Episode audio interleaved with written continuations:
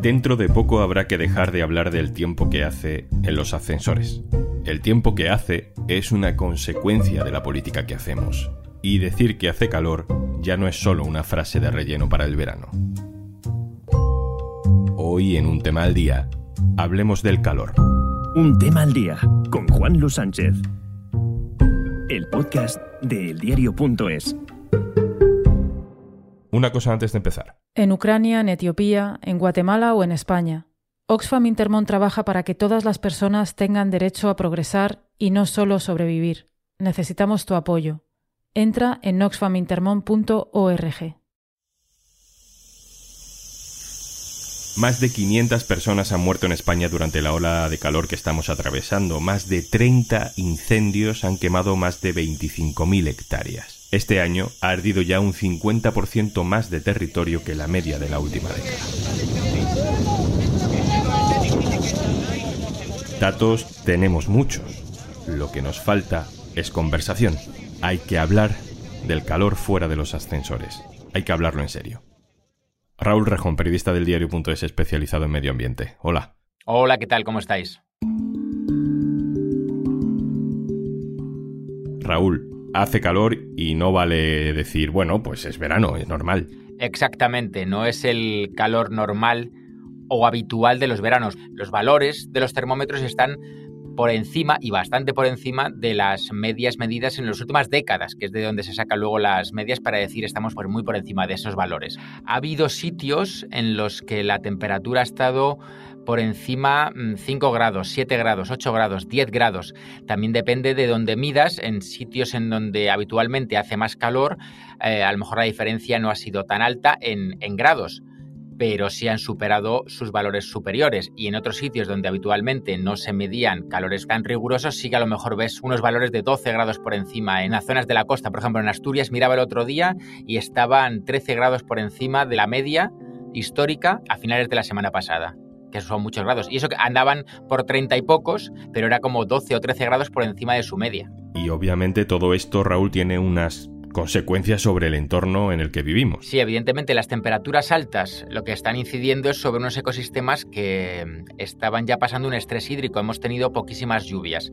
Parece que ha llovido mucho en algún momento del año, pero tú fíjate que tanto junio, que ha sido calificado ya como muy seco por la EMET, porque ha llovido poquito más de la mitad de la media habitual. Y mayo que fue extremadamente seco porque mm, llovió como un tercio de lo normal, pues claro, te encuentras con unos ecosistemas que están secos. Y ahora de repente les llega una ola de calor, unos picos de temperatura que los resecan todavía más. Y entonces te encuentras pues con unos ecosistemas, da igual que sea en la Sierra de Espuña, en Murcia, que sea en la Sierra de la Culebra, en Zamora, o que sea en Aitana, en Valencia, que están las pobres plantas resecas, resecas, resecas. Y eso es pasto perfecto para los incendios. Pero ahora hablamos de eso. Antes te quiero preguntar por otra cosa, porque estamos leyendo sobre vías de tren que se están deformando por culpa de las altas temperaturas, por el calor, por los incendios sobre pistas de aeropuerto en Reino Unido que han tenido que cerrar porque no estaban preparadas para eh, este tipo de temperaturas tan altas. El calor está empezando incluso a afectar a la infraestructura construida por el hombre. En este caso se produce un fenómeno que es curioso, es eh, inverso a lo que nos pasa en España cuando llega una borrasca como Filomena, que las infraestructuras no están preparadas para un pico de frío o unas nevadas intensísimas y luego una ola de frío. Y nos encontramos con todos los problemas que causó Filomena hace un par de años.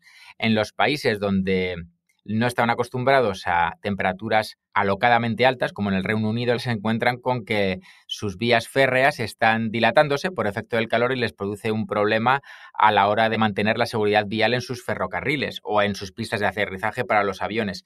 Y de la misma manera que hay que adaptarse cuando tenemos los temporales costeros que están también íntimamente relacionados con el cambio climático. El calor recalienta el mar, eso le crea mucha energía en el mar que luego nos la va a devolver de manera violenta en un fenómeno costero, una tormenta, un temporal costero que se lleva por delante las infraestructuras que hemos construido en la costa. Y en esto en España sí que sabemos mucho de infraestructuras invasivas en la costa. Con lo cual, si las infraestructuras están padeciendo el cambio climático, cada uno un poco en su, en su segmento, en este caso el calor en los países nórdicos o más al norte.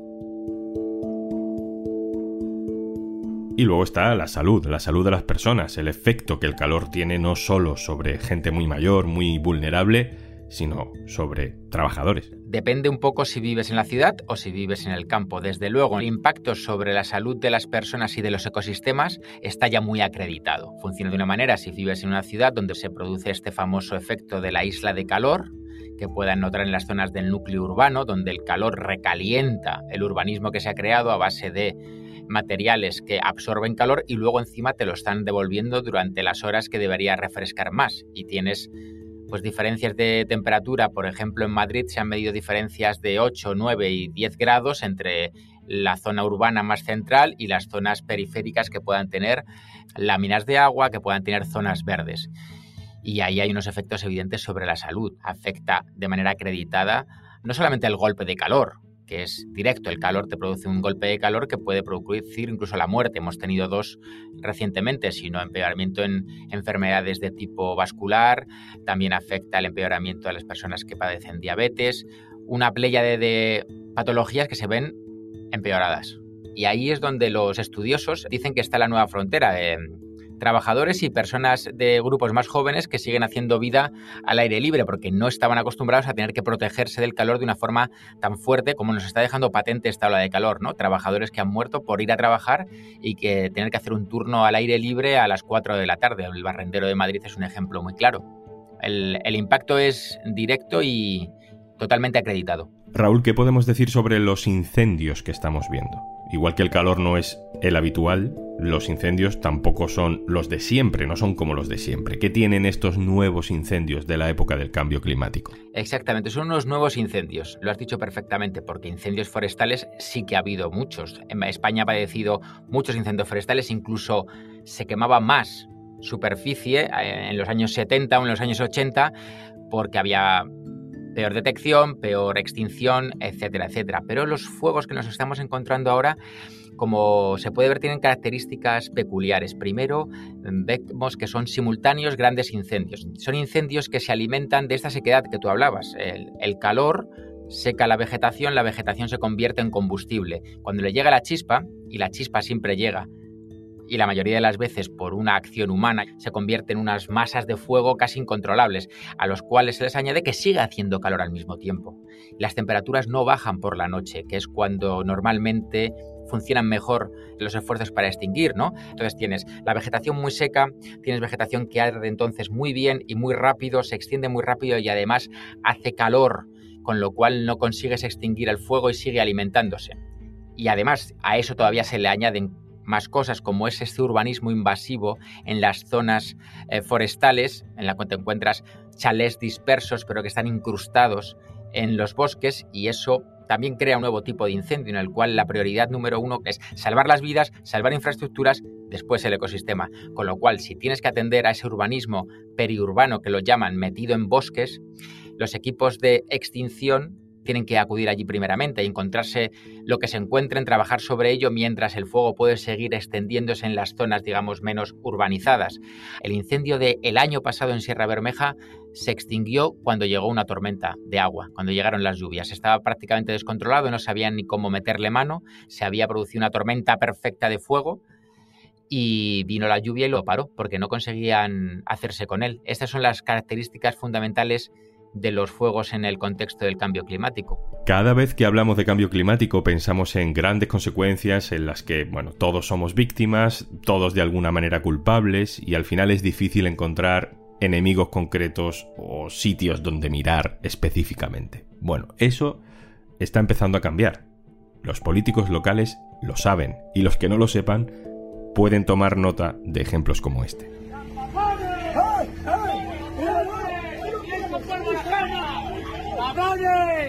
Son vecinos del municipio de Villanueva del Valrojo, en Zamora. Eh, este audio es de hace un mes y pertenece al momento en el que el presidente de la Junta de Castilla y León y su consejero de Medio Ambiente se tienen que ir de la zona, abucheados. La escena quizá la recuerdes, coches oficiales yéndose del lugar de la comarca donde habían ardido 20.000 hectáreas, en la Sierra de la Culebra.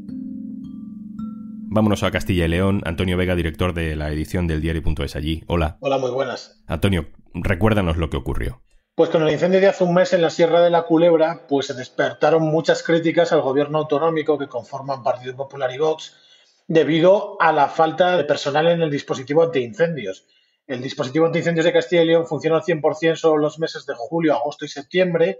Ese incendio les pilló desprevenidos y muchos han acusado de que el incendio que acabó calcinando más de 25.000 hectáreas fue excesivo porque no había suficientes medios.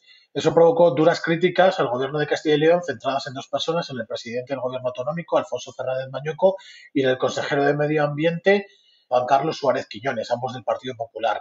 Ambos han sido muy criticados, sobre todo por los sindicatos también de los medios antiincendios, que consideran que deberían de dimitir. Hay varios incendios activos en Castilla y León. ¿Cómo es a día de hoy mm, la situación para luchar contra ellos? Pues la complicada temporada de incendios que llevamos está provocando que esté desbordado el dispositivo antiincendios de Castilla y León.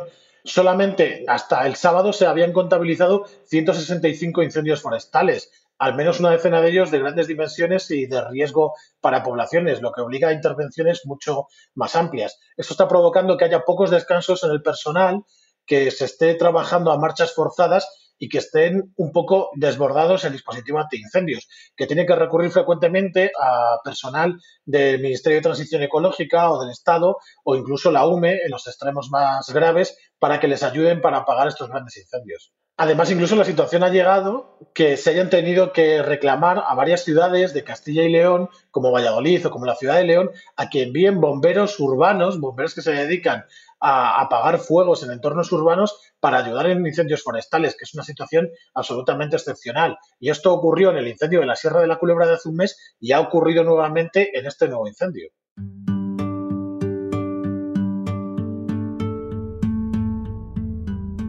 Antonio Vega, compañero del diario.es en Castilla y León, muchas gracias, un saludo. Gracias a vosotros.